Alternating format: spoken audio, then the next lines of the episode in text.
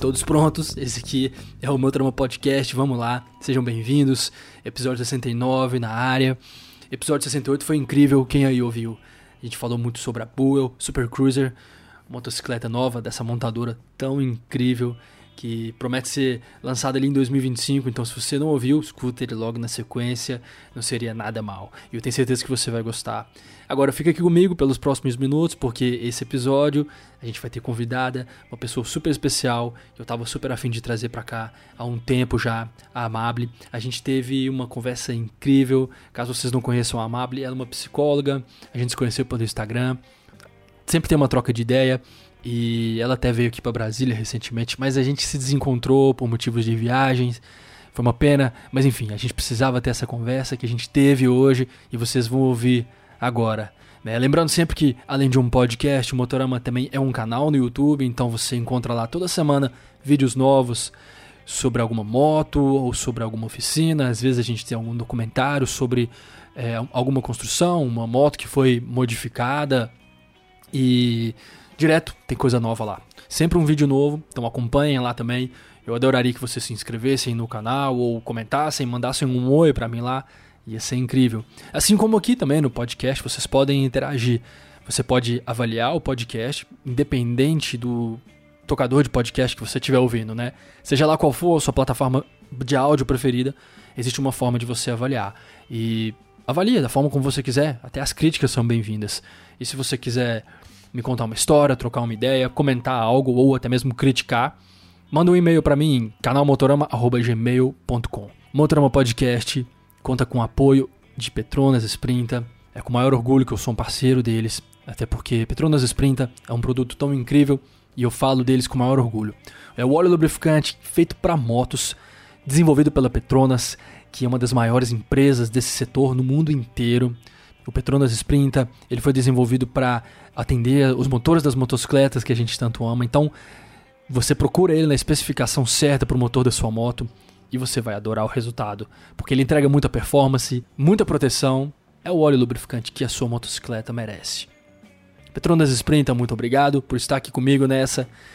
E vamos para a conversa de hoje uma das conversas mais incríveis que eu já tive nos últimos tempos, tanto é que vocês podem ver que a duração desse episódio foi até maior do que a duração em média, né? Geralmente a gente tem aqui episódios de uma hora. E nesse eu fiz questão de me desprender dessa amarra, porque a conversa estava muito boa e, e eu precisava ouvir tudo que eu ouvi aqui. E vocês vão ouvir agora também. Então, com vocês agora, senhoras e senhores, Amable Monari. Que bom que você está aqui. Obrigado pela sua presença e eu quis te ter aqui no podcast, por isso eu fiz o convite e eu sinto que essa é uma conversa que a gente já deveria ter tido há muito tempo, né? Porque a gente já até se viu uma vez em um determinado momento, mas foi muito breve e foi no meio de um evento, tinha milhões de coisas acontecendo, ali não era a hora ainda. E recentemente você esteve aqui em Brasília e mais uma vez a gente se desencontrou por motivos de viagem, eu não estava aqui na hora. Então falei, não, pera aí, vamos, a gente precisa fazer essa conversa, mesmo que seja cada um no seu canto, né? Que bom que tá rolando agora. Obrigadão mesmo pelo convite. Quer dizer, obrigado por aceitar o convite. Eu é que agradeço o convite e eu, eu sinto a mesma coisa também. A gente se encontrou, deu aquela coisa, tipo, a gente precisa conversar, é, e, e, aí esses desencontros eles sempre acontecem, mas eu acho que quando as coisas elas, elas vão acontecer, elas acontecem no momento exato que deveriam acontecer. E que bom que a gente está aqui. É, eu acho que sim também, né? E é legal falar que a gente, apesar de não se conhecer de verdade, acho que é isso que vai acontecer agora, a gente já troca muita ideia ali de Instagram, cada um segue o outro há bastante tempo. Eu fiquei muito feliz quando você comentou comigo que o Motorama serviu de ajuda para você, para você comprar a sua moto anterior.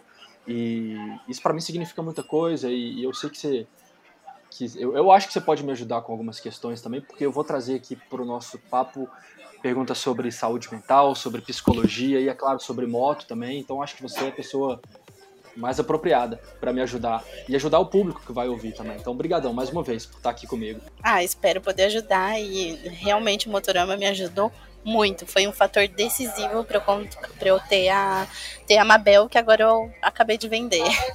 Vendeu? Conseguiu vender? Consegui vender. Até que foi Coisa até boa. rápido, assim. Ah, fico feliz. Quer dizer, fico triste, mas Obrigada. fico feliz também, se é. essa foi sua decisão, né? Sim, Legal. é um misto de, de felicidade e alegria.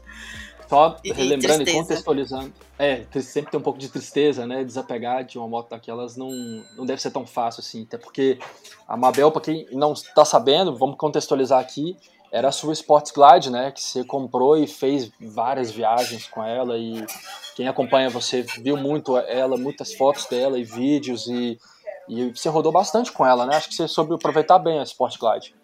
Eu rodei com ela 40 mil quilômetros em um, em um ano e dois, três meses. Oh, demais. 40 mil, Sim. hein? Muita coisa. Muito bom. Foi, foi muito massa. E, e eu fico aqui me perguntando se na sua, na sua vida, no, na sua carreira, no seu caso, assim, o que, que surgiu primeiro? Foi a moto ou foi a psicologia? Ah, essa é, com certeza foi a psicologia. Veio Porque, antes muito antes. Eu tinha 14 anos quando eu decidi que eu, que eu queria ser psicóloga e que é, estudar seria uma condição de liberdade. De, de todas as maneiras, como mulher, como pessoa, como como vindo de uma família periférica também, então estudar era a única condição de liberdade. E a psicologia veio porque eu conheci uma psicóloga que ela era psicóloga da penitenciária e ela ficou amiga da minha mãe, porque eu morava numa cidade de 5 mil habitantes, não tinha nada. E ver aquela mulher escutando Raul Seixas, Gal Costa, Maria Bethânia, ela trouxe para minha vida um mundo que para mim não existia antes. E eu gostei daquilo. Eu falei, cara, ela é bem louca, eu quero ser como ela, eu quero viver essa vida. E o que, que eu preciso fazer para viver essa vida? Quem eu preciso ser? E por ela eu me apaixonei pela psicologia, mas eu imaginava que eu ia estudar literatura na psicologia, que eu ia estudar arte. E não, não tem nada disso na grade de psicologia. Apesar não de tem? que. Não. Apesar de que caramba, tem, né, tem, apesar de que tem psicologia da arte, né? Mas é uma especialização. Qual cidade você nasceu? Fiquei curioso agora. Em Mirandópolis. Mirandópolis é na divisa, é, é uma hora da divisa do estado de São Paulo com Mato Grosso do Sul. Fica a 600 quilômetros mais ou menos de São Paulo, capital. Que da hora, nunca ouvi falar, Mirandópolis. Quem nunca ouviu falar? e nesse exato momento, você está em qual lugar do planeta? Nesse exato momento, eu estou em São Paulo, Pinheiros. Ah, legal, legal. É, você falou que tá num café, né? Massa. Isso, eu tô num café. Inusitado, porque eu tô há 300, é, não, há 230 e poucos dias como nômade já. Nessa quarta etapa da, da minha viagem. E permanece assim, os planos para o futuro são o quê? Continuar desse jeito? Vai, vai ter mais viagem de moto? Me atualiza. Vai ter mais viagem de moto, mas é, esse nomadismo completamente assim, como eu estou, sem casa, sem lugar, sem, sem uma rotina da qual é necessária, não funcionou para mim.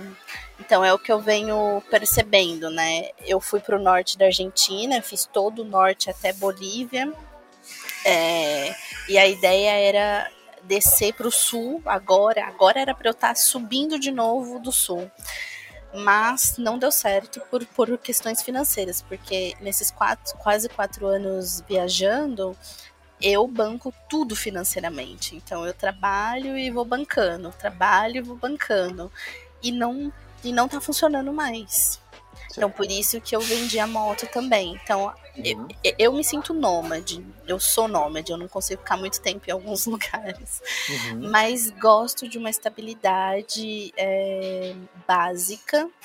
Até porque, para eu poder atender como psicóloga, para eu poder dar aula, para eu poder dar supervisão e todo o trabalho que eu faço, eu preciso de uma certa rotina que 100% na estrada, ficando em hostel e tudo mais, eu não consegui construir essa rotina que me dá uma paz mental e uma saúde mental que eu preciso para eu poder dar conta dos atendimentos.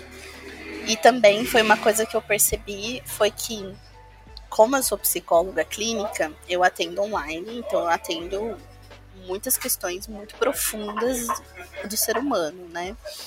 E o meu projeto documentário, que é Psicologia pelo mundo, que é documentar, fazendo entrevistas com as pessoas do cotidiano e profissionais da saúde mental, eu, a gente fala sobre o cru do cru da América Latina. Então a ideia uhum. é fazer em, to, em todos os países da América Latina. Então eu entrevistando as pessoas, a gente está falando do cru da vida, das coisas mais difíceis. Então eu estava com a parte difícil no meu trabalho, a parte difícil no projeto, e eu não estava conseguindo ter nenhum momento de prazer especificamente, assim. Até quando estava na estrada, eu tô 100% em alerta, porque é uma mulher sozinha, com uma moto grande, é, sem ninguém saber mais ou menos onde eu tô, o que está acontecendo. Então eu tô sempre em alerta. E aí a minha saúde mental já começou a ficar comprometida por conta disso. Então era a hora de mudar a estratégia de viajar. Então agora eu tô mudando a estratégia de viajar, que é buscando um novo, um novo rumo para minha carreira profissional, que eu estou trabalhando há um ano mais ou menos com, com a psicologia do esporte no motociclismo e automobilismo. Então eu estou fazendo algumas especializações, estou criando um ramo dentro do, do motociclismo e do automobilismo para que eu possa trabalhar é, presencialmente também, online, mas ter uma outra dinâmica de trabalho que me permita também poder viajar. Que fantástico, hein? É muito legal isso que você falou. O, o acho que a questão do da psicologia do esporte, até recentemente você escreveu alguma coisa sobre isso, né? Sim. Como ela interage com outras vertentes, como ela, como ela interfere para ajudar nos, no desempenho dos negócios, se eu não me engano foi algo assim. E, e essa é uma nova estratégia para que, de repente, é, é, reduzir um pouco aquela a questão das viagens, via, se expor tanto tempo em estrada, sozinho, afinal de contas, como você acabou de falar, é muita pressão, né? Os riscos são muitos. E então essa nova essa nova pegada é mais para, é, enfim, a amable nômade de repente não ficar tão nômade mais, ter uma rotina eu vou mudar o meu nomadismo, né? Não vai ser um nomadismo constante, mas vai ser um slow travel, que é o nomadismo do qual também funciona para mim, que é viajar um período, voltar, viajar outro período e voltar, fazer algo assim. E a psicologia do esporte vem como eu tava depois da pandemia, né, que eu trabalhei e todos os psicólogos da saúde trabalharam como um insanamente, assim, é, eu fiquei muito exausta. É, e o online, ele deixa também a gente. Eu, eu, consigo trabalhar muito bem online, mas ele deixa a gente distante. E a estrada, eu já fico distante das pessoas no, no sentido da, da intimidade, né? Não dá tempo da gente criar uma intimidade. A gente cria conexões intensas, aventuras e tudo mais, mas não tem uma intimidade. E, e, e eu estava constantemente nessa relação distante com as pessoas, o que também não é saudável. Então a psicologia do esporte vem também como uma nova paixão mesmo da minha própria atuação. Porque eu tô, eu tô na psicologia já, já há 14 anos. Uhum. Então a gente cansa também de fazer as mesmas coisas. Sim, então, eu, então eu tava precisando de uma paixão dentro da minha profissão. E aí eu pensei, cara, eu tô, no, eu tô na psicologia e motociclismo. O que, que eu posso atuar como psicóloga dentro do motociclismo? E aí eu fui numa corrida de, de flash track uhum. é, em 2021, acho que foi. E eu vi lá as meninas, tudo, é, tive algumas percepções de como eu poderia ajudar e tudo mais como psicóloga, como profissional. E também o, o, é, o próprio BTR, né, me inspirou muito nisso, de pensar num, numa atuação da psicologia dentro do esporte no motociclismo. E aí eu, eu, ve, eu vejo, estou estudando bastante, que tem poucos estudos sobre, é, sobre a neurociência e a neuropsicologia, por exemplo, que é, que é a qual eu atuo, né? E, bom, é essa isso. É a sua área. essa é a minha área. Neurociência. Neurociência, é. Que doido. Interessante você falar isso porque sobre o aspecto do nomadismo e hoje em dia com a possibilidade que o digital oferece para qualquer pessoa, pelo menos para a maioria dos, dos profissionais, né? Eles, muita, uma parte boa da galera tem a possibilidade de hoje estar tá fazendo o que a gente está fazendo aqui, trabalhando em, em, locais distantes um do outro, mas tendo uma tendo essa conexão. Eu concordo muito com isso que você falou, tipo poder estar tá distante e realizando tarefas juntos e conversando é incrível. É uma coisa que alguns anos atrás a gente não tinha, mas isso tudo não substitui o contato presencial, olho no olho, poder apertar a mão e, enfim, tomar um café junto. Faz muita falta. Faz. Cada um no seu canto, né? E é legal, tal, dá, traz um comodismo, é uma revolução que a gente passou, mas não é tudo, né? Não substitui o modo antigo, né? O modo antigo é a gente estar tá no mesmo espaço, trabalhando e passando os perrengues e passando os estresses que, que, que essa forma de trabalho traz também, mas Sim. Mas tá junto, sair para almoçar junto, enfim, tudo isso faz falta. Isso. Por exemplo, eu aprendi na estrada, com, com todas essas viagens e tudo mais, a criar a minha solitude, né? Então eu consigo ficar meses e meses numa boa, sem contato com as minhas amigas, é, sem contato com as pessoas das quais eu tenho afeto ou que eu confio, né?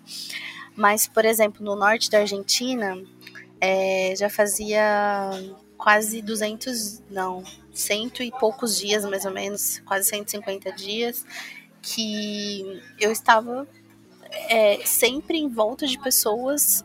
Eu estava conhecendo pessoas, ou, ou as pessoas estavam indo embora, ou as pessoas estavam de passagem, até que um dia é, eu voltei, né, para Rosário e fiquei na casa de uma amiga, que é uma amiga há muitos anos e ela também é psicóloga. E aí, depois de alguns dias já na casa dela, ela me falou assim: O que, que tá acontecendo? Eu, por quê? Eu não tô entendendo sua pergunta, né? Ela falou, eu tento te abraçar, eu tento chegar perto e você sai. E aí que eu fui perceber que, na verdade, quando a gente está na estrada há muito tempo, a gente cria algumas proteções e que nem percebe o quanto no, o, o quanto nosso corpo ele vai reagindo também a coisas muito simples, que é, por exemplo, um abraço ou uma chegada corporal de uma pessoa que não quer dizer nada além do que já é. E aí eu fui percebendo alguns gatilhos, algumas coisas que eu fui construindo durante a estrada que antes eu não tinha. Então a presença física, ela também é importante porque ela socializa a gente e ela humaniza a gente. Um mecanismo de defesa isso aí. Completamente. Que coisa, não? Se você tivesse todo dia convivendo em uma sociedade que é o padrão normal das pessoas no ocidente, digamos assim, talvez você não tivesse desenvolvido isso, ou talvez sim, tivesse desenvolvido isso sim, claro, mas em menor escala, vai saber. Agora estando sozinha durante tantos meses na estrada, só você e a moto, e passando por pessoas que estão sempre de saída ou sempre de chegada. Interessante ouvir você falar isso, né? Porque, sendo sincero, assim, para mim, que sou homem, ainda não fiz uma viagem grande como essa, isso, isso nem passaria pela minha cabeça que louco ouvir isso assim de você, porque enfim, com você foi, foi, foi necessário, né? Sabendo os riscos que uma mulher passa. Sim, o que a gente tem que pensar e calcular é muito diferente dos homens. Eu vejo, por exemplo, casais viajando de moto e eu super acompanho, porque eu adoro acompanhar as viagens do, do pessoal. E aí, aí viajam em casais ou em grupos cara, as preocupações são completamente diferentes. Completamente diferente. Aí quando eu olho, tipo assim, parando no meio da estrada, qualquer hora, qualquer momento, ou não tendo alguns. Pre...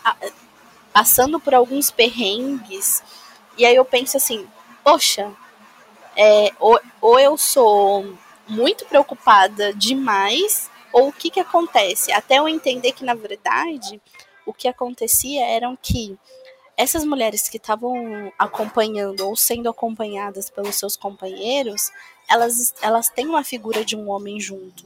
Ou quando você está em grupo, você tem a figura de outras pessoas que estão junto com você. E eu estou constantemente sozinha. Então, muitas vezes eu já fui perseguida na estrada ou, ou em alguma cidade onde eu tô. É, já me perguntavam se eu estava realmente sozinha ou algum, alguma coisa que me deixava insegura ou quando eu tirava o capacete e viam que era uma mulher, já começavam as perguntas. Então eu, eu fui criando algumas estratégias para eu me sentir segura. Por exemplo, ah, eu para onde é que você vai? Ah, eu vou na casa do João que mora na esquina da padaria. Toda, toda cidade tem uma padaria, toda cidade tem um João. então, de alguma maneira, eu fui criando alguns mecanismos, sabe? Ou, por exemplo, é, se chegam homens perto, geralmente os homens eles estão eles querem falar da moto, o que eu, o que eu adoro, vamos falar da moto. Mas eu nunca sei. Eu nunca sei se ele tá olhando a moto ou se ele tá olhando para mim ou se ele tá olhando as coisas que eu tenho para ser roubada. Não, não sei, não vou não dá saber. Pra saber a intenção não real. Dá. Então, o que eu faço é eu vou ser a princesa que precisa ser salva, entendeu? Não sei onde eu vou, eu vou pedir ajuda, eu vou pedir pra. Ai, você pode mover a moto um pouquinho? Eu sei mover minha moto, eu sei tirar minha moto de onde eu coloquei. Mas eu uhum. prefiro que ele pense que eu preciso de ajuda do que eu sou um perigo. Você acha que dessa forma é melhor? Muitas vezes funcionou bem. Não posso dizer que é a melhor tática todo o tempo, mas muitas vezes funcionou por eu estar sozinha. Mas o que que te faz pensar que é, é melhor se passar de boazinha demais ou inocente do que uma presença hostil? Porque você acha que as pessoas estranham mais se sentirem ameaçadas? Sim, e isso é colocando num ponto de é, como um instrumento de estratégia específico na estrada, por exemplo. É, é, isso a gente pode pensar antropologicamente, né?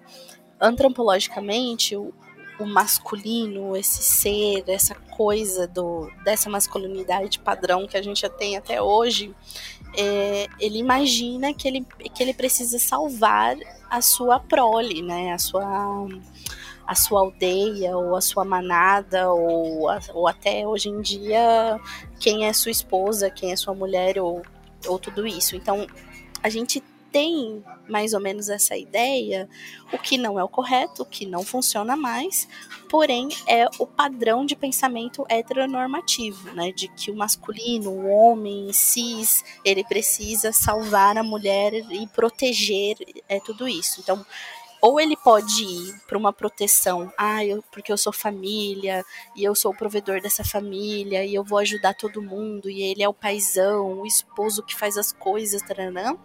Ou uhum. ele vai para um outro extremo, que é a violência da, da posse, né? Ele é o cara que vai ter a posse sobre algo, e esse algo é uma mulher. Então, pensando nos códigos sociais, é, eu não tenho tempo de chegar num cara que chega em mim numa estrada e falar, mano, você não precisa ser o grandazão, o grandalhão aqui que vai querer me salvar. Eu sou independente, eu tô viajando. A moto é minha, não é do meu pai, não é do meu esposo, não é de ninguém, entendeu? Então eu não vou. Eu, eu não vou discutir com ele nem explicar o funcionamento de uma sociedade contemporânea, por exemplo mas eu sei da, da base de onde ele tá, ele tá surgindo. E a base é que ele é o cara poderoso. E se eu tiro esse poder dele, ele vai ter uma reação. E a reação de um homem quando tira o poder dele é sempre violência. Uhum. Então eu prefiro que ele pense que eu preciso ser salva, porque eu não vou discutir com, com um cara no meio da estrada. Uhum. Doideira. Então, é... O homem jamais pensaria assim, né? Não. Eu falo isso por experiência própria, talvez por eu ser um. Se acontece esse tipo de, de abordagem na estrada, e acontece direto, né? Mesmo que seja procurar saber da moto. Se for sobre a moto, é da hora. É igual você, a gente vai responder de coração aberto e trocar ideia. Né? É, é, é sempre um ótimo quebrador de gelo o assunto da moto. Sim. Mas geralmente com, comigo o que acontece é que para por aí. Tipo, eu não, não sinto nenhum olhar e eu não sinto ninguém olhando minhas coisas. E isso pode muito bem até acontecer e eu sou totalmente burro e não saberia entender isso nessas horas. E aí, tipo, 5 km para frente na estrada, ser assaltado. Mas enfim. É, o que acontece comigo é que, tipo assim, dependendo se tiver chovido pra caralho naquele trecho da estrada. E eu parei ali naquele posto e, velho, tô super cansado e isso acontece. aí você já não tá com, aquele, com aquela animosidade toda mais, você, não, você tá com poucas palavras, sacou? Você não quer ver gente. E aí vem, vem alguém te perguntar ou vem alguém te. Enfim. É, sabe quando você não quer falar com ninguém? Sei. E aí, você é, já age de uma forma mais, assim, hostil. É, é, é, como se eu tivesse essa opção. Tipo, eu não preciso ser simpático o tempo inteiro, então... É, e eu também não vou me sentir ameaçado. Então eu falo, não, não, tá de boa, é, beleza e tal. Poucas palavras. Ao contrário do que geralmente eu sou. Mas é como se tivesse essa opção também. Agora, no seu caso, é como se você não tivesse essa opção. Para você se livrar de alguma parada qualquer eventual, você tem que, como se, assim, entre aspas, é, usar dessa tática para, entre mais aspas ainda, acionar um, um, um, usar de um gatilho que é, tipo, pré-histórico ali na cabeça daquele homem, você sabe que vai funcionar. E vai funcionar, porque, no fundo, todos nós somos iguais. E funciona mesmo. Se você quer tirar o poder do cara, ele vai ficar puto. Mas se você quiser dançar conforme as regras dele, você sabe que vai dar tudo certo. É, e é muito cansativo ter que jogar esse jogo. Mas ao mesmo tempo teve vezes que eu, que eu tive que, que enfrentar ou, ou falar de uma forma mais áspera. Porque eu sou muito assim, na boa, sabe? Sou muito paz e amor mesmo. Então, para me tirar do sério, precisa ser uma situação muito, muito drástica. Mas eu já tive situações de ter que dizer, ó, tira a mão da minha moto, por favor, dá licença, ou sai daqui, eu vou chamar a polícia. Coisas assim. Só que, assim, eu tô falando isso não é para colocar medo em ninguém, não, tá? Mas são coisas que realmente aconteceram durante todo esse período.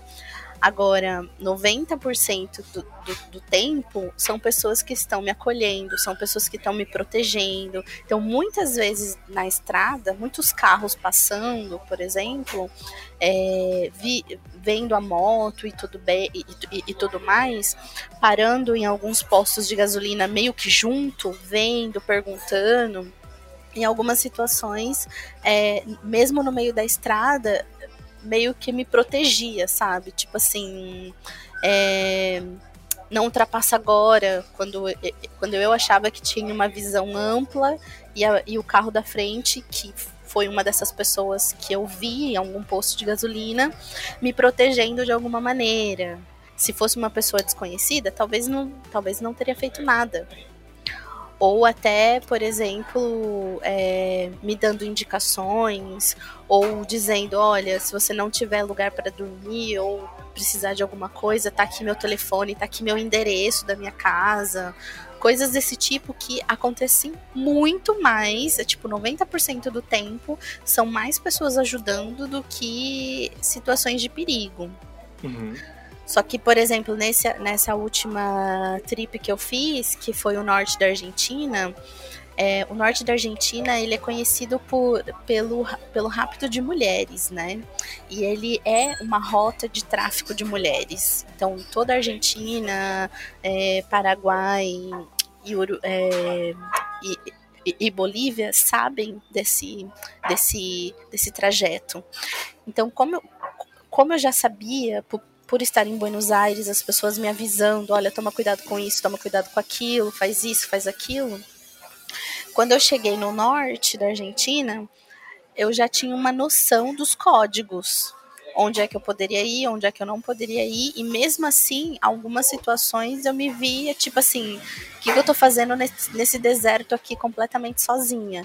Que foi uma parte da, da da Ruta 40 com a 38, de São Cristóvão de los Colores, San Antônio de los Colores até Las Salinas, é, ali em Pomamarca. Então eu peguei um trajeto que não existe no Google, não tá no Google, não adianta pegar porque não existe. É, foram 104 quilômetros em 4 horas e meia a 20 km por hora com tempestade de areia e tudo mais completamente deserto. E eu via algumas caminhonetes passando, algumas situações meio, meio estranhas, assim. E que tipo as... de terreno que era? Era, era asfalto mesmo ou, Não. ou hippie ou qualquer coisa? Qualquer rípio, areia, é, pedra, tudo que você imaginar. E com a Sport Glide, você imagina, foi muito difícil, mas muito difícil. Durante, durante quantos quilômetros? 100, quil- 100 quilômetros? 104 quilômetros por 4 horas e meia a 20 quilômetros por hora. E com tempestade de areia a 45 quilômetros por hora. Foi tipo surreal. E essas surreal. caminhonetes que você via de, de longe assim, você interpretou que poderiam ser dessa, Era- dessa, desses Era alguma coisa, era alguma coisa estranha. Era estranho, eu não posso dizer pra você certeza que eram criminosos, mas era alguma coisa estranha pela maneira como eles olhavam, tipo assim, o que, que você tá fazendo aqui? Você, você realmente tá perdida, porque se não tivesse perdida, você não estaria aqui. E eu, tipo assim, meu Deus, o que que tá acontecendo? E aí, quando eu saí da, da, dessa, dessa ruta, eu cheguei ali em Las Salinas, né? Que aí tem, a, tem o sal, tudo é lindo, maravilhoso. Eu não consegui ver beleza em nada. Eu só estava, tipo assim, de onde é que eu estava? O que que aconteceu? E cansada, Tava né? prestes a ter um piripaque, sei lá, E o meu corpo, meu corpo tava todo, todo dolorido. exausto. Você imagina. E aí as mulheres começaram a me perguntar onde é. Por que, que a minha moto tava tão suja, né? Porque tava encardida de areia. E aí eu fui explicar de onde que eu saí. E uma olhava pra outra assim, tipo, todo mundo se olhava, tipo assim, menina, que bom que você saiu dali, porque não é, não é um lugar pra ir de novo. Não é. E quem me recomendou aí por ali foi, foi um policial. E eu fiquei tipo, nossa, o que, que tá acontecendo? E, e- aí na Bolívia também, por exemplo, eu entrei ali na, na fronteira e um cara do hotel falou assim pra mim, ó, não sai muito na rua não, tal. Eu falei, mas por quê? Ele falou, "Ah, porque você é branca. Eu falei, que? Aonde Tipo, na Bolívia? Na na fronteira da Argentina com a Bolívia, eu esqueci Uhum. o nome, é Vijaçon. Vijaçon. Certo. E aí eu, eu fiquei assim, que? Porque eu sou branca? Não tô entendendo. E eu saí na rua e fui ali numa feira e tal. Parecia que eu tava numa passarela de todo mundo olhando pra mim. Passei quatro dias dentro do hotel comendo uma pizza, uma pizza de oito pedaços e uma Coca-Cola de dois litros, porque eu tava trabalhando e aí tinha internet e eu não tinha como tirar dinheiro nem nada. Então eu passei quatro dias dessa maneira. Você Quando eu realmente se saí, sentiu, se sentiu é, ameaçada, se sentiu mal nessa, nesse eu não sabia. passeio que você fez. co- Então eu não sabia codificar o olhar das pessoas, mas, co- mas com o que ele me disse, eu fiquei com medo. E aí quando eu saí na aduana, o cara da aduana falou assim pra mim: "Ah, você tava no hotel tal?" Aí eu fiquei com medo mais ainda, né? Eu falei, tava. Ele falou, é, a gente tava te protegendo por ali. Da próxima vez, não fica aqui, vai uma hora daqui. E eu, tipo, ok, obrigada. Será que eu tenho que fazer alguma coisa? Será que eu tenho que dar dinheiro? Será, será que eu faço alguma coisa? Eu só agradeci e fui embora. Quando eu cheguei em Tilcara de novo, eu contei no hostel, né, o que tinha acontecido e tal. E aí eles me explicaram que Vichasson é é uma cidade da fronteira de muito contrabando e principalmente de rapto de mulheres estrangeiras. Ou seja, fiquei- você tava no olho do furacão. Eu tava no olho do furacão. E o que me protegeu foi a moto. Como é que você acha que ela te protegeu? Porque eles falaram que eles viram a moto na frente do hotel e que a moto era muito grande, muito bonita, que, tipo, ai, uma mulher é, pilotando essa moto grande, não sei o quê. Então eles tinham um- uma admiração. E, e aí eles cuidaram mais. Passou um respeito, né? Exato. Olha só. A gente às vezes nem lembra dessas coisas, né? Pois Mas é, funciona. Existe Funciona. mesmo isso aí. existe. Que doideira, você passou por perigos que você. Que, né, imediatos ali. Perigo real e imediato, e às vezes sem saber, né? Ou quer dizer, sabendo, o tempo inteiro você tava sabendo, mas às vezes não com tanta noção do, do, do perigo concreto, enfim, que você Uhum. tava. E, e eu fiquei é, admirado pela, pela atitude do guardinha aí de ter te protegido e tal, mesmo que a distância, mas assim, não podia ter avisado antes, né? Fala, pô, não vai, fica aqui não, segue mais uma hora aqui, ó. Então, mas quando eu entrei, ele falou: Ah, por que, que você não vai uma hora daqui? Mas ele falou como se ele estivesse falando pra uma turista, entendeu? E eu pensei: Nossa, eu tô tão cansada que eu não vou uma hora daqui. Mas não Claro. como se você for uma hora daqui, você vai estar protegida. Aí eu iria. Aham, uhum, aham. Uhum. Faltou falar isso, né? Faltou. Ou a minha percepção não foi suficiente também. Que doideira. Nossa senhora. É, para você falar, ou pelo menos tentar atualizar a gente de, de todos esses casos, de todos as, enfim, as maravilhas também que você viu, foram muitas, né? São quatro anos viajando por alguns dos destinos mais incríveis aqui da América do Sul. Toda essa região é muito linda, mas muito cheia de perigos também. E alguns deles você viu muito de perto. Que louco. Isso aí, isso aí acho que é, incrementa mais ainda o amontoado de história que você vai ter para contar para todo mundo, né? Para seus amigos, enfim. Que louco, muita história para contar mesmo. E, e não acabou, né? A viagem não acaba, você ainda vai continuar. E que legal, obrigado por compartilhar isso aqui com a gente, porque doideira, cara. Eu preciso falar isso mais uma vez, assim, né? talvez pelo fato de ser homem, a maioria das coisas soa como uma surpresa para mim, sabe? É... A gente sai de moto, não tem planejamento nenhum, a gente só vai embora. Principalmente quando você é muito bagunçado, igual é o meu caso. Às vezes não, não lembra nem de olhar quais os, os, os, postos de gasolina que vão estar no nosso caminho, enfim. E eu vejo que com você, até pela dimensão da, da viagem, a magnitude da parada, tipo, uma pessoa com sem planejamento não iria a lugar nenhum, né, Amable? E, e você foi, cara, você, porra, em um ano só, com uma moto só rodou 40 mil quilômetros, viu coisas que para a maioria de nós, assim, tá, mais, tá muito distante de ver, né? O mais perto que a gente vai ver isso é, sei lá, botando um filme ali, um documentário. E você vai lá e vê mesmo, eu acho, eu boto mó fé. Parabéns.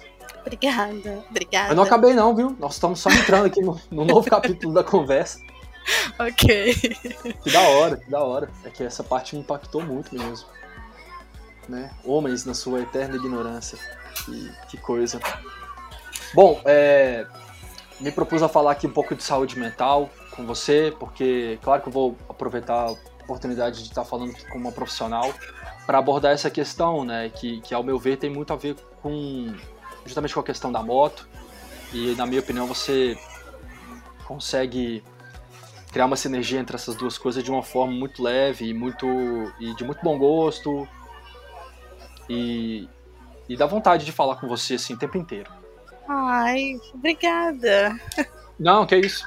É, a gente precisa marcar um, um encontro também para, como a gente falou antes, né? Essa conversa aqui ela não, não chega nem perto do que é uma conversa frente a frente, assim, né? Então, sei lá, quem sabe a gente. A gente continua tentando. Um dia a gente vai se encontrar mais uma vez e, e poder tomar alguma coisa e, e continuar essa conversa. Com certeza, tô esperando por esse dia. É, ah, repente... e eu, que, eu quero deixar aqui registrado que eu amo, amo a sua percepção visual das fotos e tudo mais. São maravilhosas. Obrigado, obrigado. Muito bom ouvir isso de você. Fico muito feliz, obrigado mesmo. Ah, eu adoro. Sai do comum, eu gosto disso. Suas fotos são arte. É, as pessoas falam isso pra mim, eu tenho dificuldade de, de entender e acho que por consequência disso eu tenho um pouco de dificuldade de aceitar. Mas às vezes eu, com o passar dos anos, eu vou aceitando. Falo, é, se todo mundo tá falando isso, talvez seja mesmo. Acho que é porque eu nunca, como eu nunca me vi como um artista nem nada, eu, eu sou um pouco estranho para mim. Até um pouco tempo atrás as pessoas falavam isso pra mim, tipo, pessoas queridas, pessoas próximas. Porra, você é um artista, será que você não se vê dessa forma? Eu não. Né? Cheio de como se a pessoa estivesse me ofendendo. E eu não sei qual é o meu problema. Na verdade, são muitos, mas eu, eu fico assim, não, como assim arte, cara? Porque acho que parece que a pessoa tá te dizendo assim, não, você nasceu com um dom, sabe? E eu acho que isso é o mais longe da verdade possível. Né? Isso desconsidera todo o tempo de especialização que você teve. No seu caso, por exemplo, que você teve que estudar durante anos e, e, continua estudando, como eu imagino, isso nunca para, isso nunca, nunca tem fim, nunca acaba.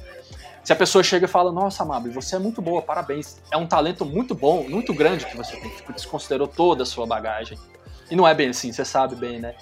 E aí nessa pira minha, que é errado, hoje eu vejo que é errado, assim, não tem nenhum problema em você aceitar um elogio. Pelo contrário, pode ser muito bom. Aí eu falava assim, não, que é isso, cara? Eu não sou um artista, eu sou, sei lá, no máximo eu sou um operário. Porque é um trabalho de formiguinha, eu vou lá todo dia, fotografo mais. Aí depois eu fotografo um pouco mais. Na maioria dos dias, não vai ter uma foto boa. Quase sempre vai ficar tudo uma bosta.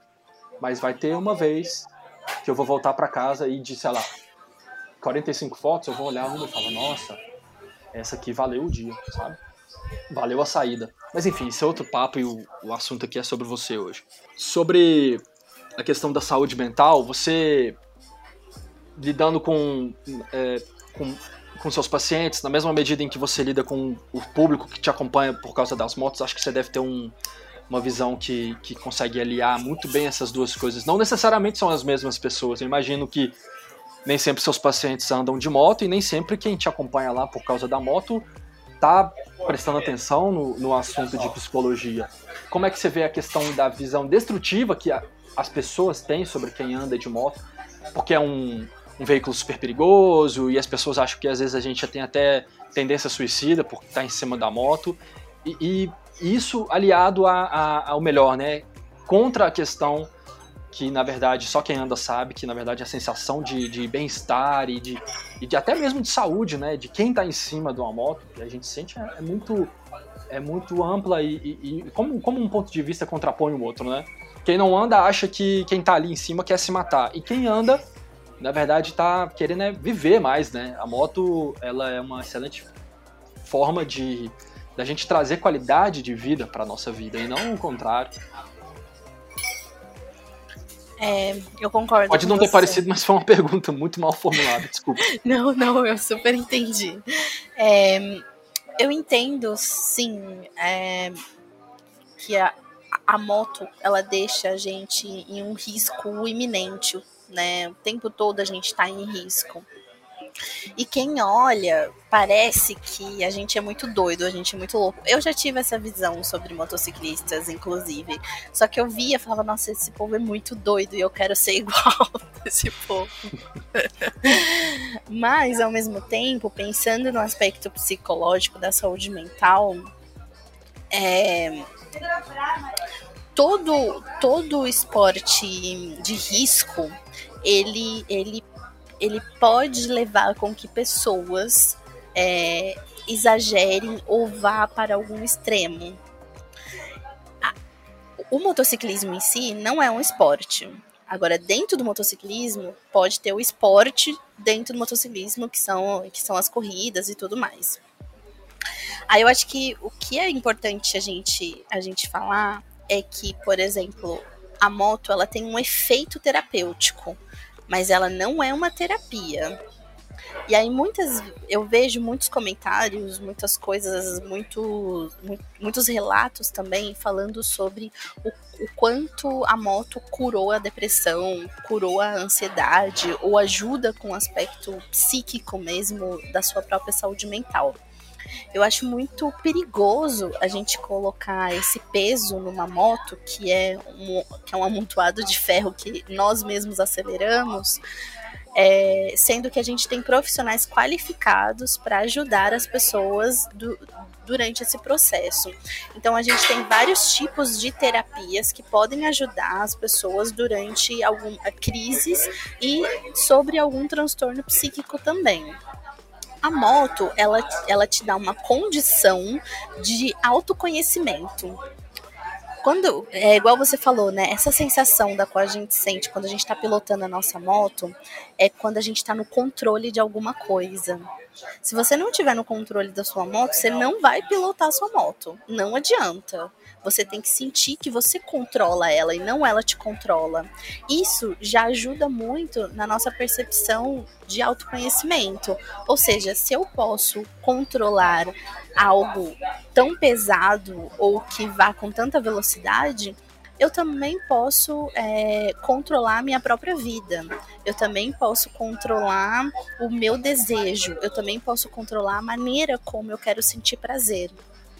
E quando, por exemplo, a gente está numa estrada e pega aquela brisa maravilhosa com aquela paisagem incrível e que muitas vezes a gente entra em um estado de meditação, que é eu não estou pensando em nada, não estou sentindo nada, não estou pensando nos meus problemas, nada, não está acontecendo nada. Isso a gente chama também de estado de flow na psicologia do esporte, que é quando eu estou dentro de uma atividade e nada mais importa. Eu estou completamente ali, naquela plenitude. E a moto, ela proporciona isso também pra gente.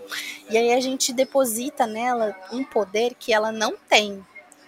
Mas a relação da qual eu estabeleço com a minha moto, esse é o nosso poder.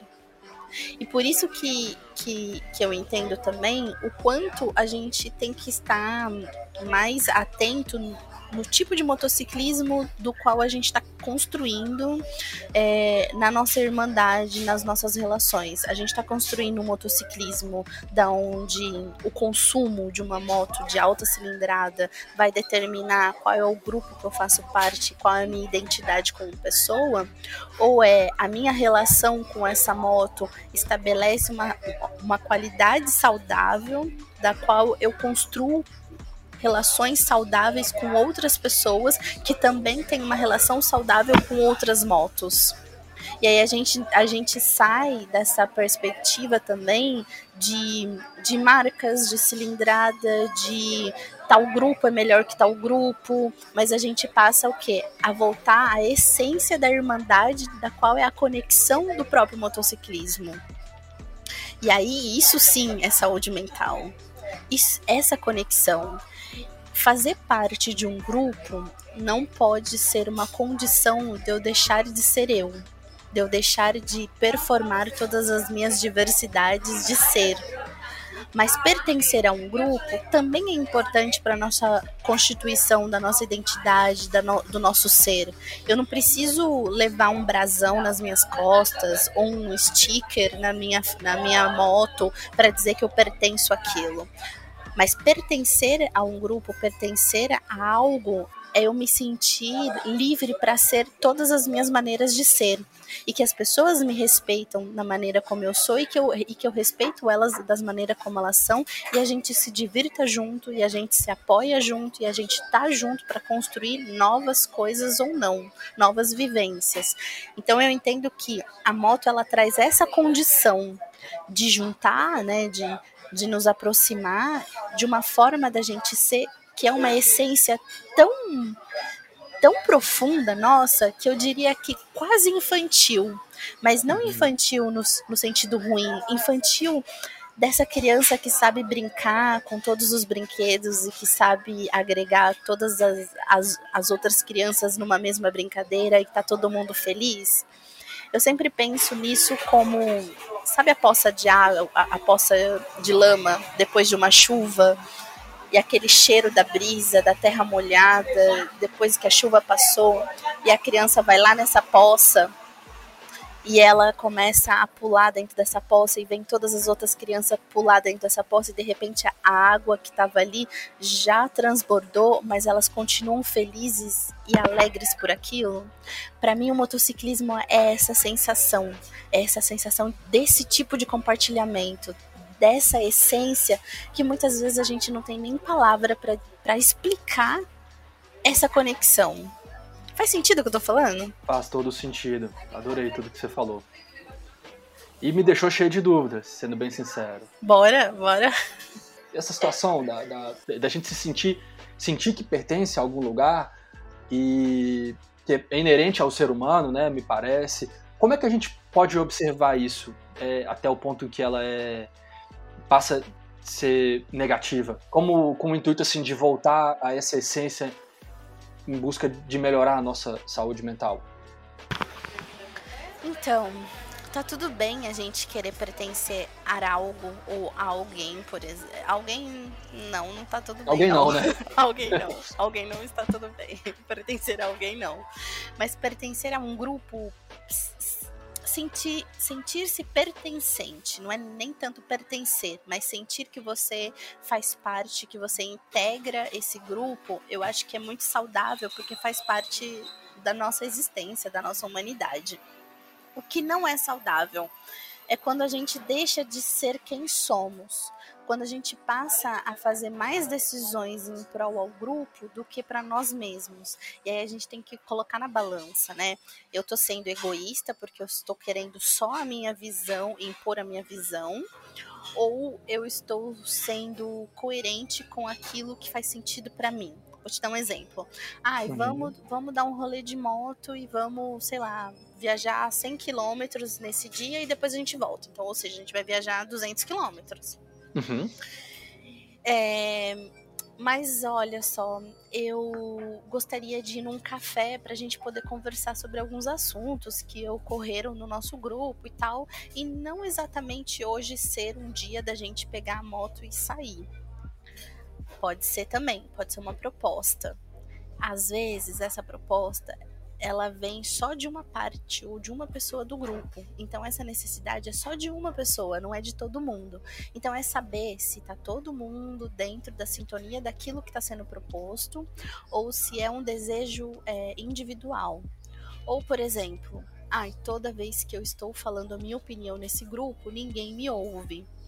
E aí é sentar e conversar. Gente, eu, me, eu sinto que vocês não estão dando valor no que eu estou falando. E mesmo assim não mudou, mesmo assim ninguém acolheu a dor dessa pessoa, por mais que seja um fato real ou não seja um fato real, é a dor de alguém que está, que está explanando isso. Então precisa ser acolhido dentro, dentro desse grupo. E mesmo assim não foi acolhido, aí é hora de, da pessoa decidir, né? Agora não faz mais parte, eu não quero fazer mais parte desse grupo, porque eu não tenho espaço para ser eu, eu não tenho espaço para as minhas dores ou para a minha forma de ser. Sim. Ou perceber se a sua imposição ela está sendo de uma forma egoísta, que é não olhar para o que o grupo todo precisa, que nem sempre é Uhum. o que eu preciso. Então colocar isso numa análise dentro de um, de um transitar mostra maturidade. Só que para ter maturidade eu preciso me conhecer. E para me conhecer eu preciso ter experiência comigo mesmo e com as outras pessoas. Então é muito difícil a gente dizer assim, olha, faz isso que vai dar certo. Então o que eu diria é autopercepção.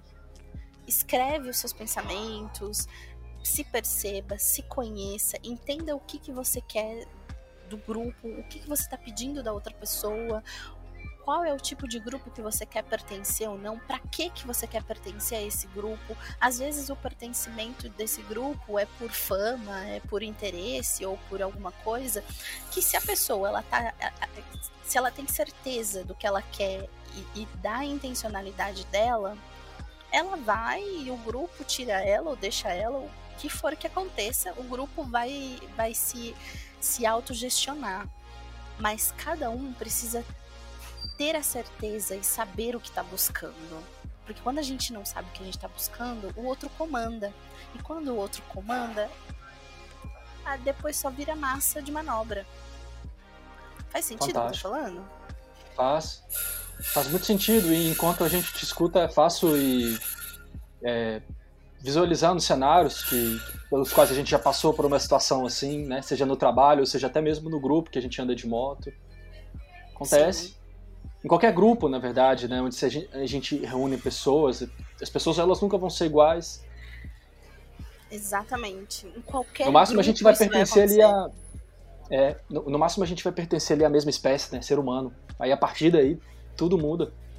Cada um com, com, com seu estilo, cada um com sua história, uma, uma, uma formas de pensamento diferentes.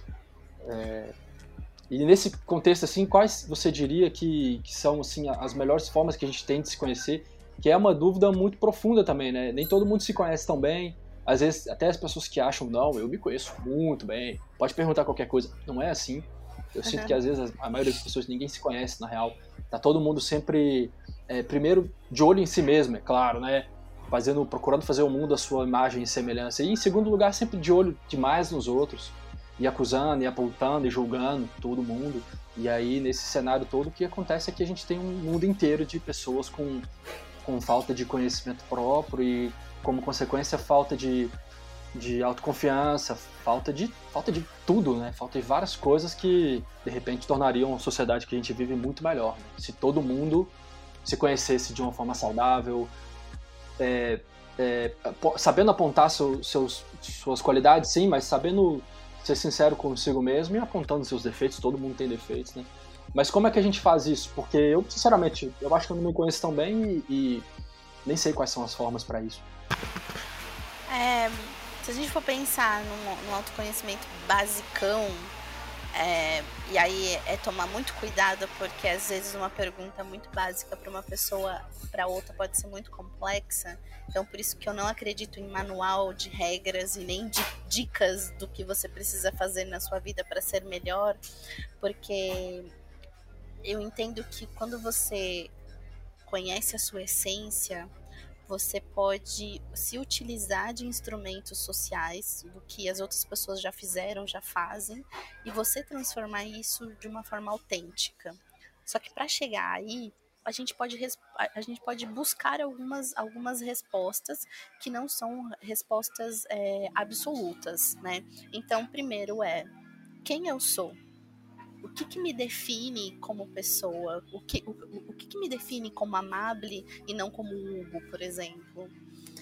E eu poder responder isso de uma forma com que eu me sinta confortável.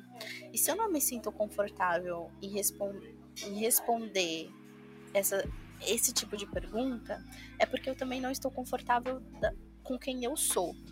E aí, vamos para psicoterapia, porque aí eu Aí o negócio é um pouco mais profundo e vai precisar de ajuda. E não tem problema nenhum precisar de ajuda de, de psicoterapia, tá, gente? É um, era um tabu. Todo mundo precisa, né? Todo mundo precisa. Então, primeiro, quem eu sou? O que eu gosto de fazer? Como eu gosto de fazer? Como eu me comunico com as pessoas? A gente pode se perguntar, por exemplo, por que que é, eu tô tendo o mesmo problema sempre na minha vida. Isso é, isso é uma responsabilidade das outras pessoas ou uma responsabilidade minha?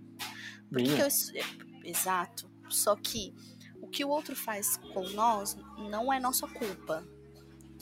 Porém, se eu estou sempre me envolvendo com pessoas que me fazem a mesma coisa, eu preciso rever as minhas escolhas. Por que, que eu estou escolhendo pessoas que fazem as mesmas coisas comigo? Que é que eu estou buscando nessas relações? O que é que eu ainda não aprendi? Como é que eu chego até aí? E aí, se você não conseguir fazer esse percurso sozinho, vai pra psicoterapia também. Uhum. É, então, como eu me relaciono com as pessoas, qual, qual é o sentido da minha vida? Por que, que eu levanto todos os dias? Para que, que eu trabalho dessa maneira, nesse lugar, todos os dias? Por quê? Para quê? Qual é o meu real objetivo na vida?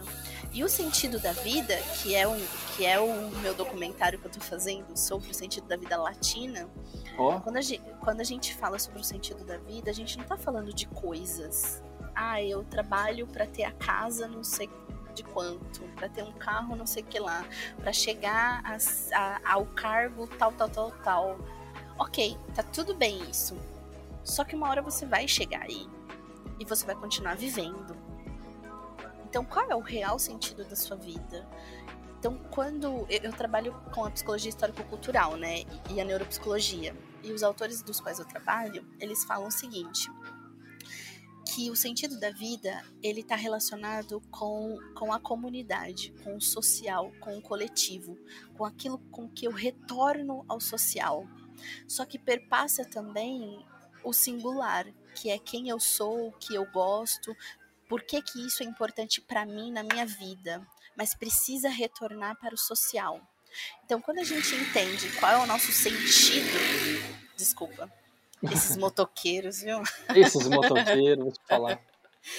e qual é, o, qual é o sentido da vida, eu consigo construir relações é, sociais e interpessoais de uma forma muito mais leve.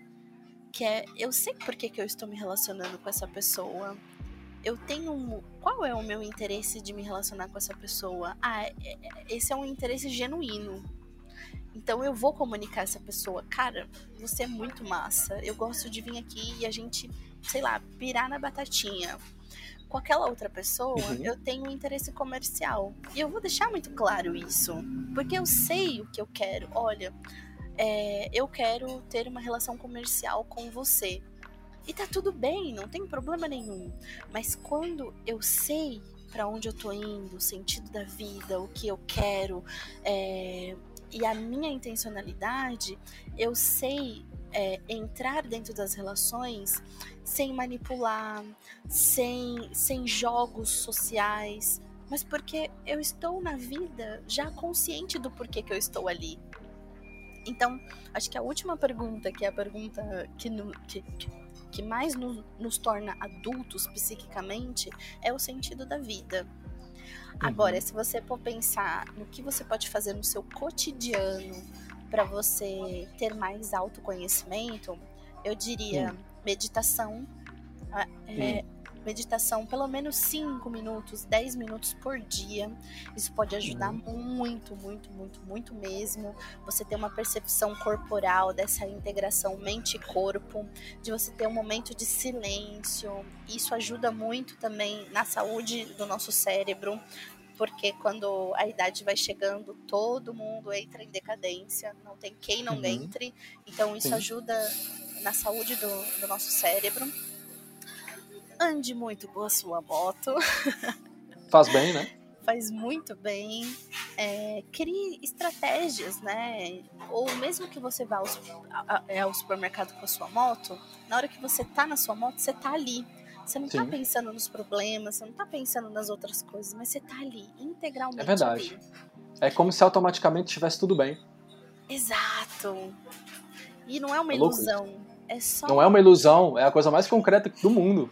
Exatamente. Aí depois quando você sai, deixa a moto e vai viver a vida e, e encarar os problemas de frente, aí pode ser que não esteja tudo bem. Há uns anos atrás, um, um amigo me contou uma, uma história que que é sobre o sopro de Deus e faz muito sentido mesmo para quem não acredita em Deus, que é o seguinte, quando você está na estrada com a sua moto, principalmente ali depois de algumas horas, e aí tanto faz se você está sozinho ou em grupo. Se você estiver em grupo é até mais legal porque essa essa sensação toda ela fica mais amplificada porque é, vem do barulho das motos e do barulho do vento perpassando ali pelas motos, né? E ele chamou isso de sopro de Deus que é quando você entra num mantra, você deve ter sentido isso aí inúmeras vezes ao longo dos anos, depois de muito tempo em movimento, é, horas e horas em movimento e, e, sem poder fazer nada, claro, porque quando você está em cima da moto, você não pode fazer nada a não ser pilotar a moto.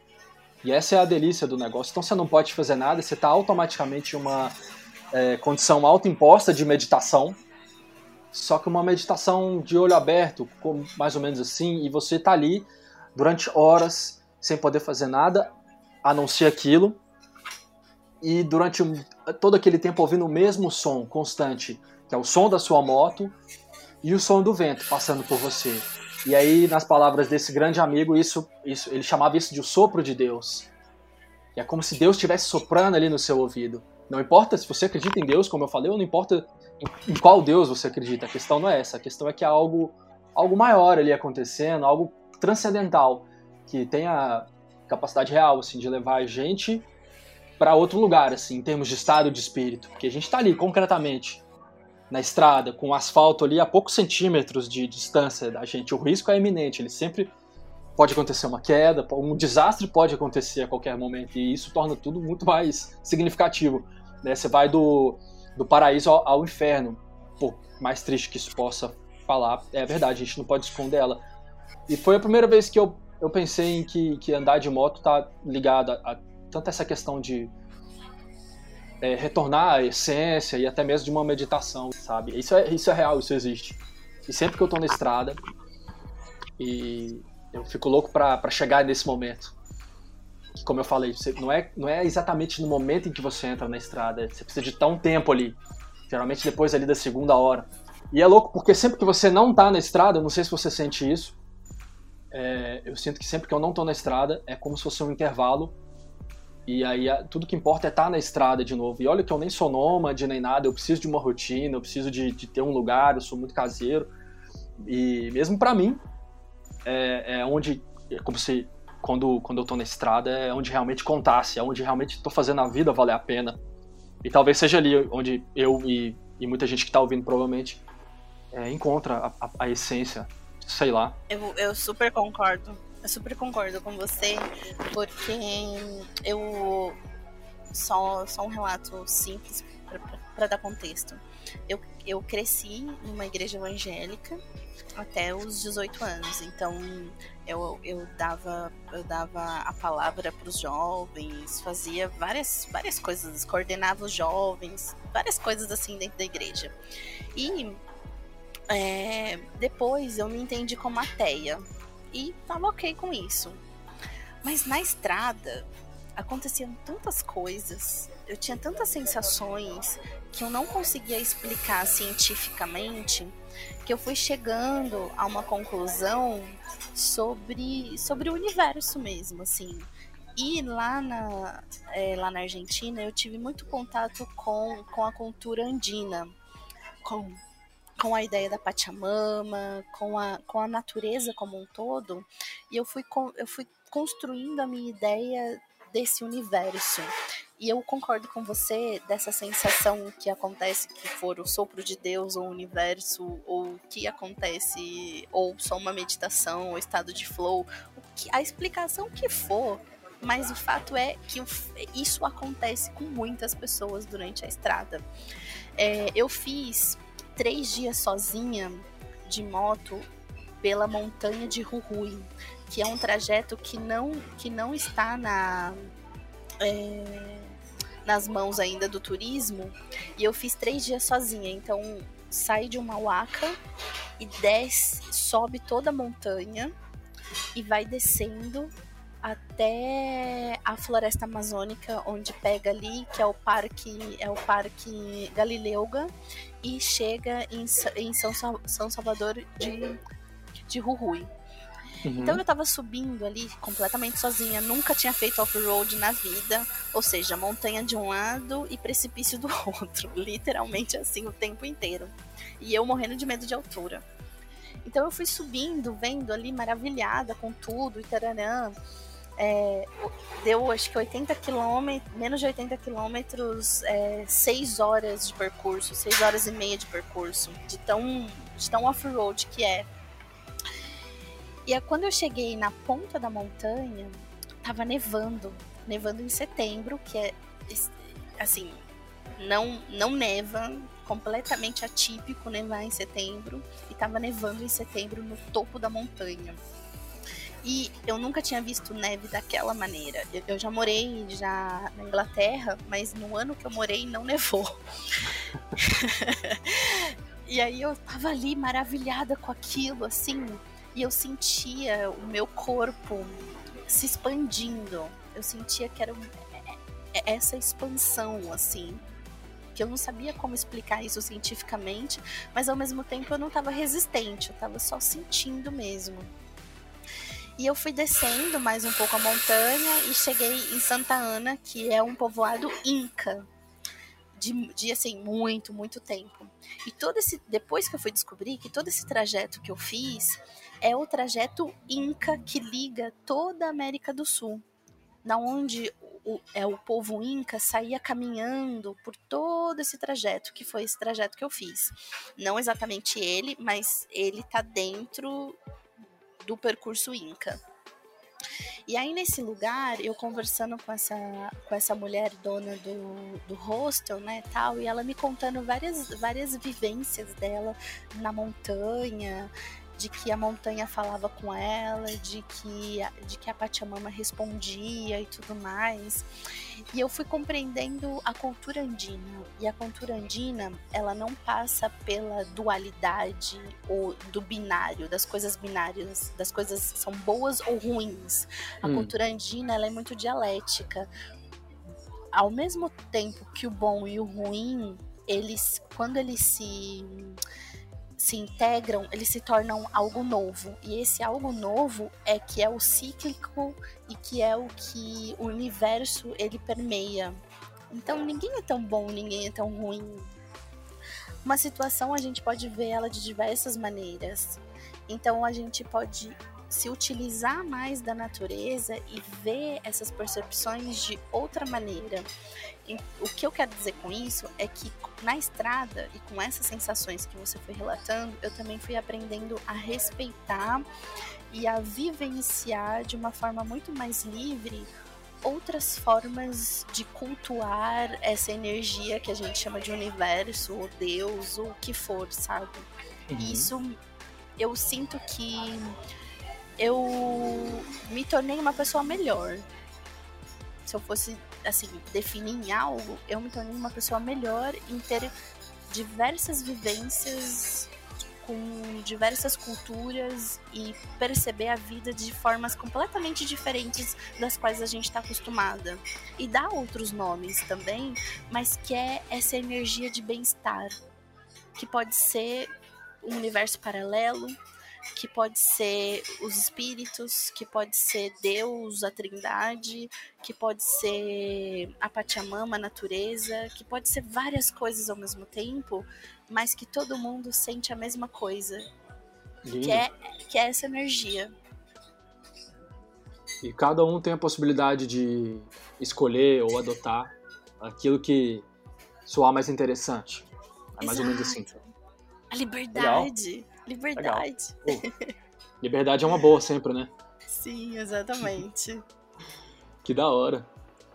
É muito É. bom. É muito bom essa paz e essa plenitude da qual a estrada e a vivência hum, de outras culturas, a vivência de viajar e de ser nômade traz pra gente, que é sair de uma discussão é, é, básica do cotidiano, que é, por exemplo, sei lá, é, a minha moto é melhor que a sua. Mano, minha moto e a sua moto chega lá pra, pra gente ter essa mesma vivência. E é isso que importa. É isso que importa. Talvez um dia a gente consiga atingir esse ponto, né? De, de esclarecimento entre as pessoas. É. Tomara que, aqui a gente, tomara que a gente ainda esteja aqui pra testemunhar isso. Ai, tomara, né? Porque às vezes parece que tá tão longe, né? Parece, parece, viu? Eu, eu, eu sinto que eu fiquei. Ao mesmo tempo que eu fiquei muito humanizada viajando, eu sinto que eu fiquei um pouco intolerante com algum, algumas discussões. Com Tipo, quais, por ai, exemplo? Discussões de egos, discu- Uhum. discussões de curtidas, de visualizações e de quem tem mais seguidores, de quem é? tá, de quem tá falando melhor sobre um produto ou de quem foi mais quilômetros do que a outra pessoa. Tipo, Uhum. sabe? Não vou entrar nessa Uhum. discussão e não quero e não tenho tempo pra isso. Eu quero viver. E Sim. viver requer muito tempo. Muito tempo. Boa. Muito tempo e A vi- energia. A, vida tem aspectos tão mais importantes que esses. Na verdade, qualquer coisa que você for falar é mais importante que isso. É. A vida tá aí pra triste. ser vivida, né? Isso. E a moto tá aí pra gente poder acelerar e seguir. Total, total. A moto tá aí pra gente poder acelerar, seguir e ter discussões boas acerca dela. Não discussões de comparação, ou pra saber qual que é a mais nova, ou qual que é a mais velha, porque se a minha for 2009 já tá velha, e eu vou ter dor de cabeça, e eu não vou conseguir... ver. Foda-se. Não, é- não é- não tem nada a ver isso. E, e comparações de é, pessoas que, ah, sei lá, às vezes eu tenho uma Shadow, mas eu quero ter uma Harley Davidson. E aí eu vou passar o tempo todo que eu tenho aquela Honda ali, menosprezando a moto que eu tenho, que eu posso ter. Isso é muito comum também. Uhum. Sem dar valor ao momento. As pessoas esquecem de viver o agora. E aí, se por acaso algum dia eu finalmente conseguir realizar o sonho de ter uma Harley Davidson, vou lá, compro a minha Harley Davidson ou qualquer outra marca que for também. Às vezes a, a pessoa sonha com outra coisa. É, enfim, aí eu já não tenho mais, já pulei o degrau, já consegui atingir aquilo que na minha cabeça era o grande sonho. Mas quando eu chego lá eu vejo que nem é essas coisas, e aí eu preciso chegar lá para descobrir que eu era feliz mesmo lá atrás com a Shadow. Muitas vezes aí já é tarde, né? E eu já vi isso acontecer, Amable, com tantas, tanta frequência, tantas vezes eu vi isso acontecer e ainda vejo. Durante muito tempo eu trabalhei em comércio, vendendo moto e, e trabalhando em oficina de moto. Na oficina era onde a gente mais via. Porque geralmente na venda era, era, era mais alegria, né? A pessoa vai lá, é um momento de realização do sonho, é do caralho, testemunhar isso é, é muito bonito também. É, mas na oficina é onde chega as frustrações. A primeira frustração é a pessoa ter que pagar a revisão, né? A manutenção da moto. A pessoa pode ter gastado a grana que foi ali com a moto, mas para gastar 300 reais com a primeira revisão, nossa, é um, é um problema enorme. E aí é onde muitas vezes você vê o, o, o brilho no olhar ali se perder. E aquela mesma pessoa, né, que falou, nossa, troquei a moto tal, agora eu tô com essa aqui, pá. Perdeu o brilho, perdeu o brilho. Ela vai começar a lembrar da, da moto anterior, né? Uhum. Por isso que eu sempre falo, assim, quer dizer, na verdade eu não falo tanto, talvez eu fale mais comigo mesmo, né?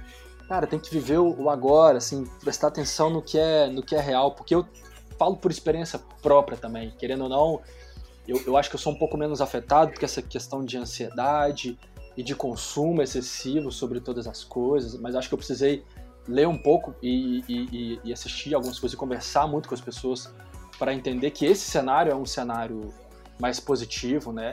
Se eu não me engano, esses dias você publicou um negócio sobre minimalismo, eu ah, adorei, porque é, é aquilo ali.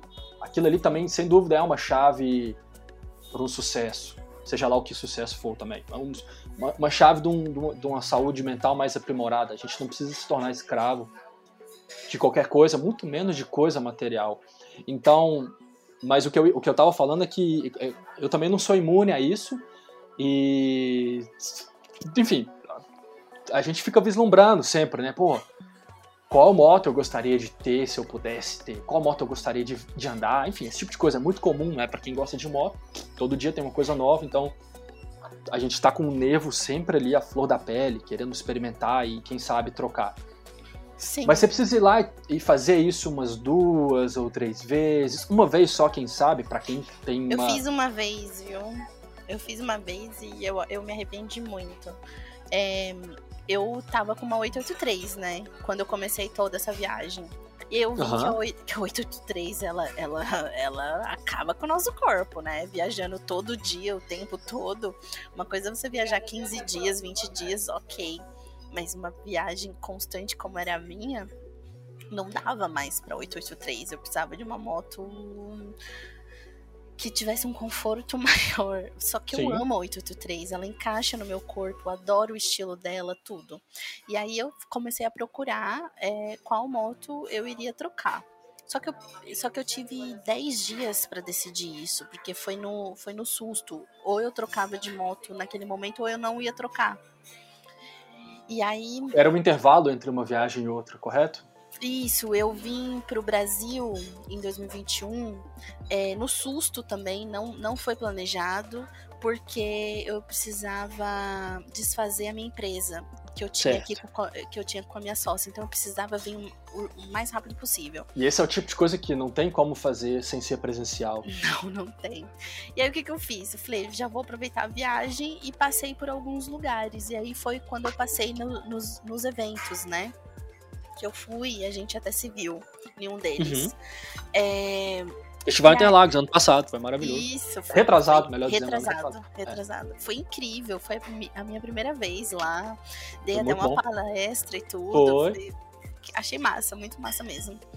E aí eu, é, nesse, nesse caminho, eu falei, eu vou, eu vou trocar de moto. Então, qual moto eu quero? E aí a minha decisão não foi uma decisão muito inteligente, na verdade. Por quê? Me explica.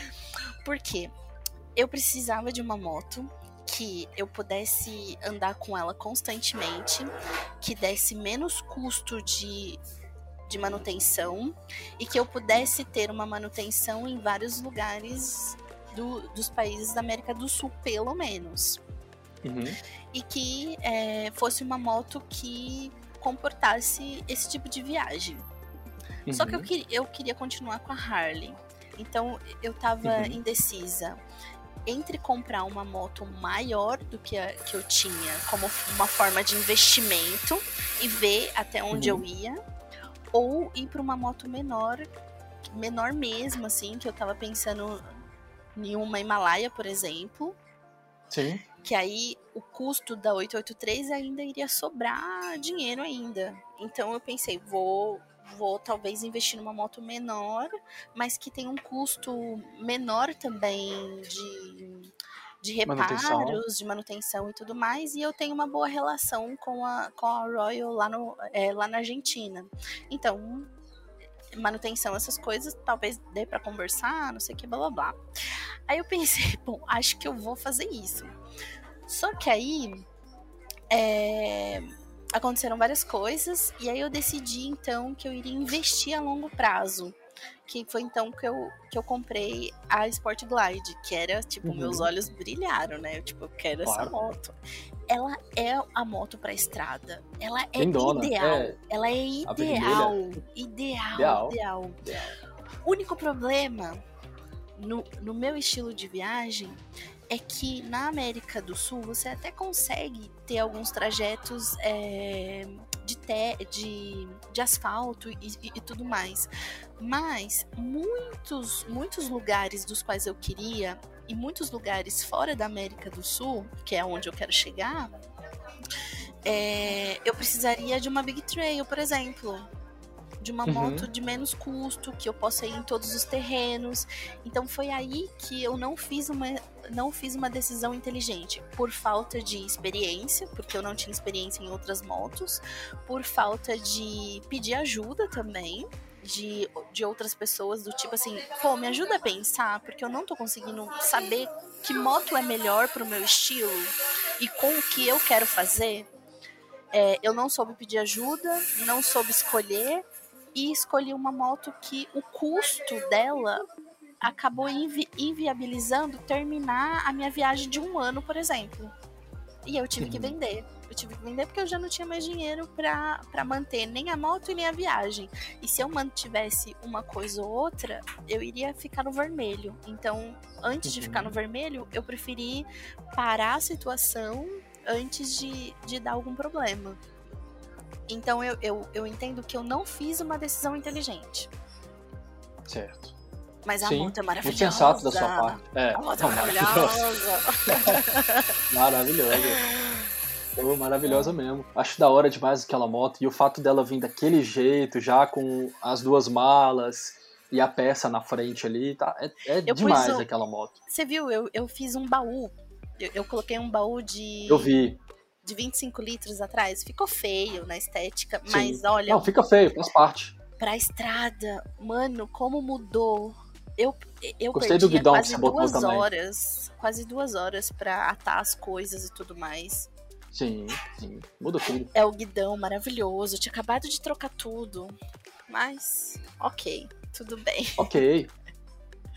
E você já pegou a próxima moto? Não, Ou vai- não vai- sei já escolheu? ainda. Ainda não, ainda? sei. Ainda não sei qual que eu pego, o que que eu vou fazer, quando que eu vou comprar outra. Porque eu, tô, Uhum. eu também pressa, tô com né? uns planos profissionais, que aí eu tô vendo se esses planos profissionais eles seguem, pra eu saber o que que eu vou fazer, que tipo de moto eu vou pegar e que tipo de viagem eu vou estabelecer agora. Ótimo. É isso. Mas saibam escolher a moto diante da funcionalidade do que você quer com ela. Nem sempre é tão fácil. Você não tá sozinho nesse erro, não. Todo mundo já errou. E, e é bom, porque aí passa, a gente aprende com a lição, e, e- porque também não foi só coisa ruim, teve coisa maravilhosa. Sim. Se você rodou 40 mil quilômetros com ela em um ano, é porque ela, ela, de certa forma, te atendeu também. Talvez não Muito. 100%, mas muita coisa aconteceu, vocês rodaram muito juntos e Muito, E- eu coloquei ela na areia, incrível. na terra. Sim, sim. E, e é legal, é tudo, tudo é válido, né? Tudo é um conhecimento que vem. E depois de uma. De uma de que você passa por isso uma vez ou outra, é, é como se assim, a nossa cabeça vai, vai sendo colocada no lugar. Agora você já sabe melhor qual que é o seu propósito, você já sabe mais qual é o seu estilo de viagem, já rolou um processo muito fácil de autoconhecimento. Muito fácil não, já rolou um processo muito sério de autoconhecimento. Você se conhece muito mais, muito melhor agora e muito mais também. Sim. E esse autoconhecimento se deu através da Sport Glide, né? Olha que louco. Então, o, o ciclo ele vai, ele vai se completando.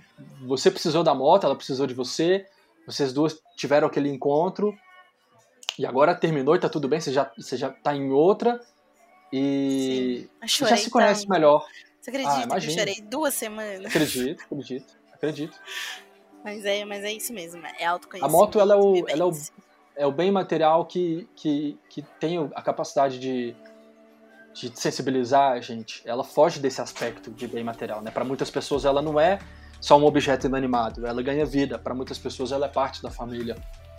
Então é natural que você veja a sua moto, ainda mais uma moto como essa que você viveu tanta história em cima dela. Então para sempre você vai lembrar dela com, com muito carinho. Sim. Bom, é, tem algo mais que você queira acrescentar? Eu, longe de mim querer encerrar, mas eu imagino que você não. tem muitas coisas para fazer também e eu não Você quero tomar também. seu dia todo. Não, eu E- quero agradecer, né, por você trazer essa pauta da saúde mental e motociclismo e, e me chamar para falar sobre isso, né? O que mostra que nesse- nesses quatro anos é, o que eu venho produzindo tá surtindo efeito, sabe? Então isso me deixa muito, muito, muito feliz é, das pessoas tocarem no assunto da saúde mental, de, de autoconhecimento, de se cuidarem. Isso me deixa muito, muito, muito, muito feliz.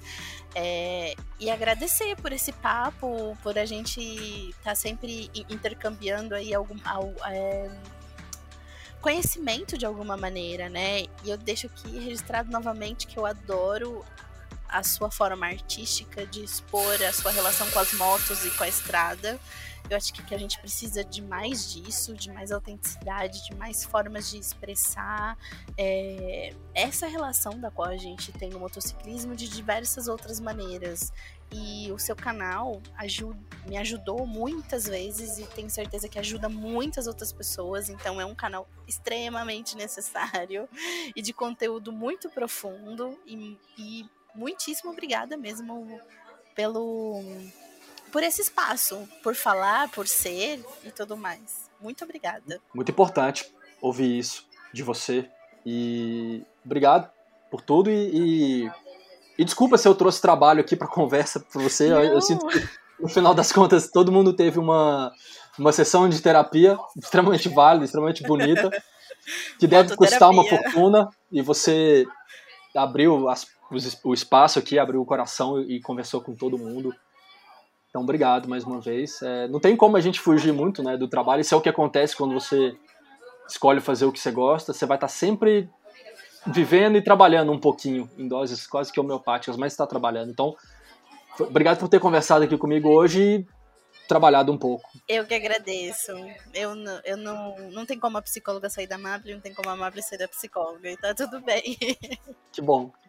Que bom. E só para finalizar, uma coisa que eu tenho como hábito de perguntar para todos os amigos que, que conversam comigo aqui é uma dica de filme, livro, série, música, algo que você esteja curtindo agora e queira passar para frente, assim, falar, ó, isso aqui eu Cara, acho que legal isso.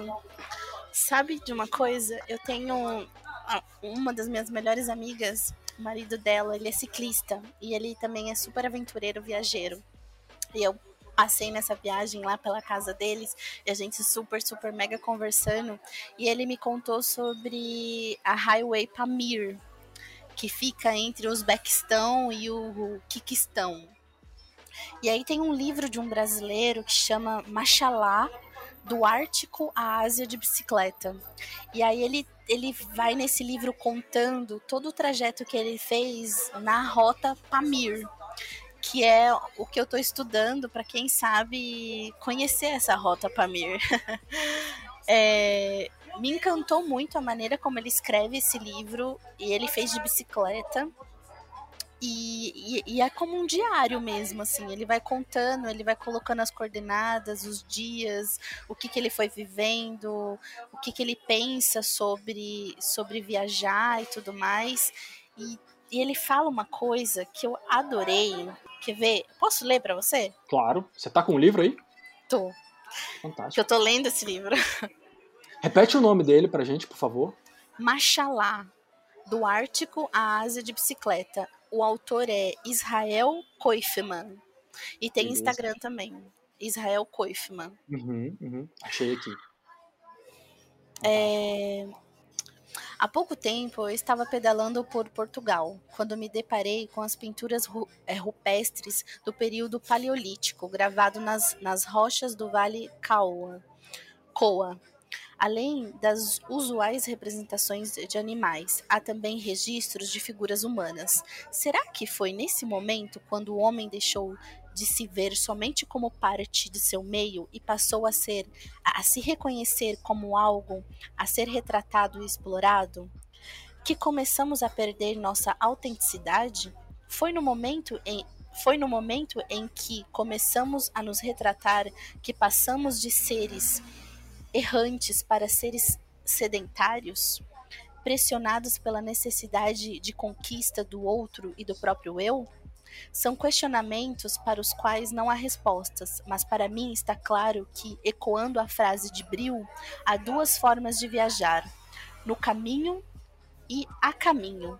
Quem está a caminho busca novos territórios, abrir rotas comerciais, acumular riquezas, anseios que ganharam dimensões inimagináveis a partir do início do século XIX.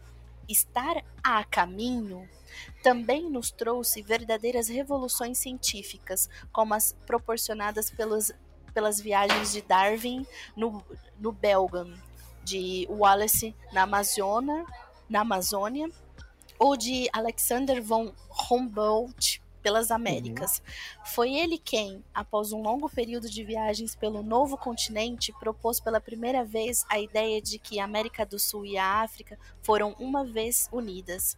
Meu interesse, contudo, é atraído menos pelos grandes feitos de, de se estar a caminho e mais pelos de estar no caminho.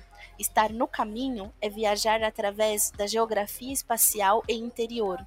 É contraditoriamente abrir mão da identidade, dissolver-se na paisagem, para aí sim se encontrar. Essa forma de viajar, filiada ao que, segundo Bril, há de mais autêntico em nós mesmos, também perpassa os séculos. Está presente nas visões e nos sonhos de xamãs e pajés que buscam locais de poder espiritual.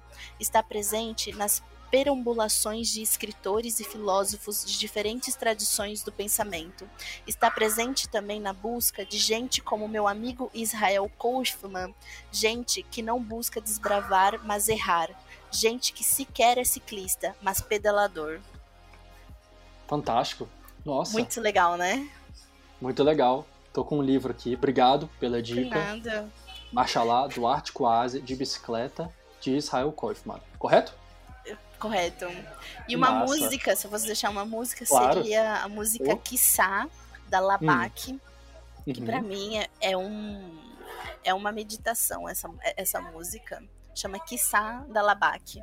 Kissá com Q, U, desse Q, jeito mesmo? Q, U, I, C, cedilha A. Cedilha A.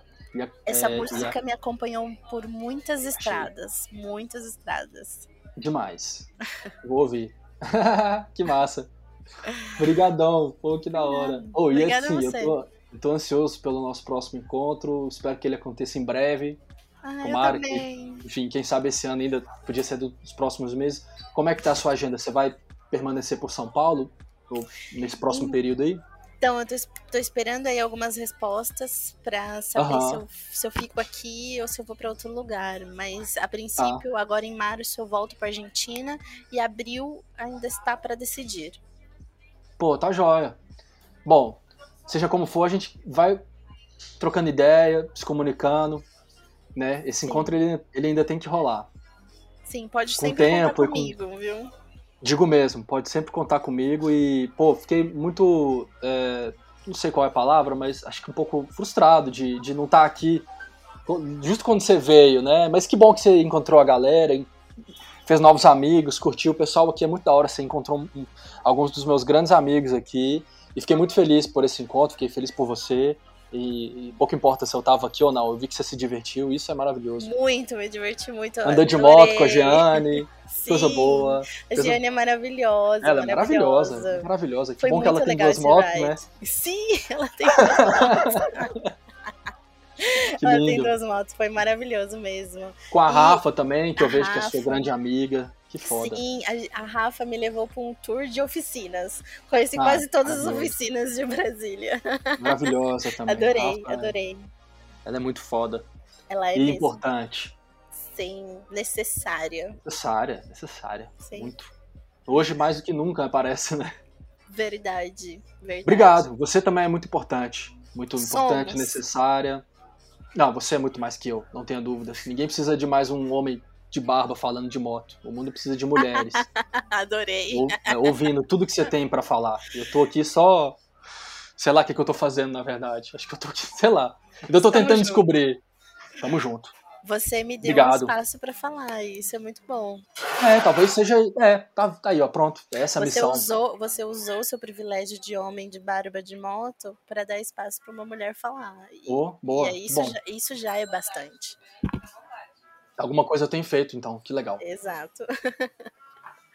Muito obrigada, Hugo. Um beijo, obrigado.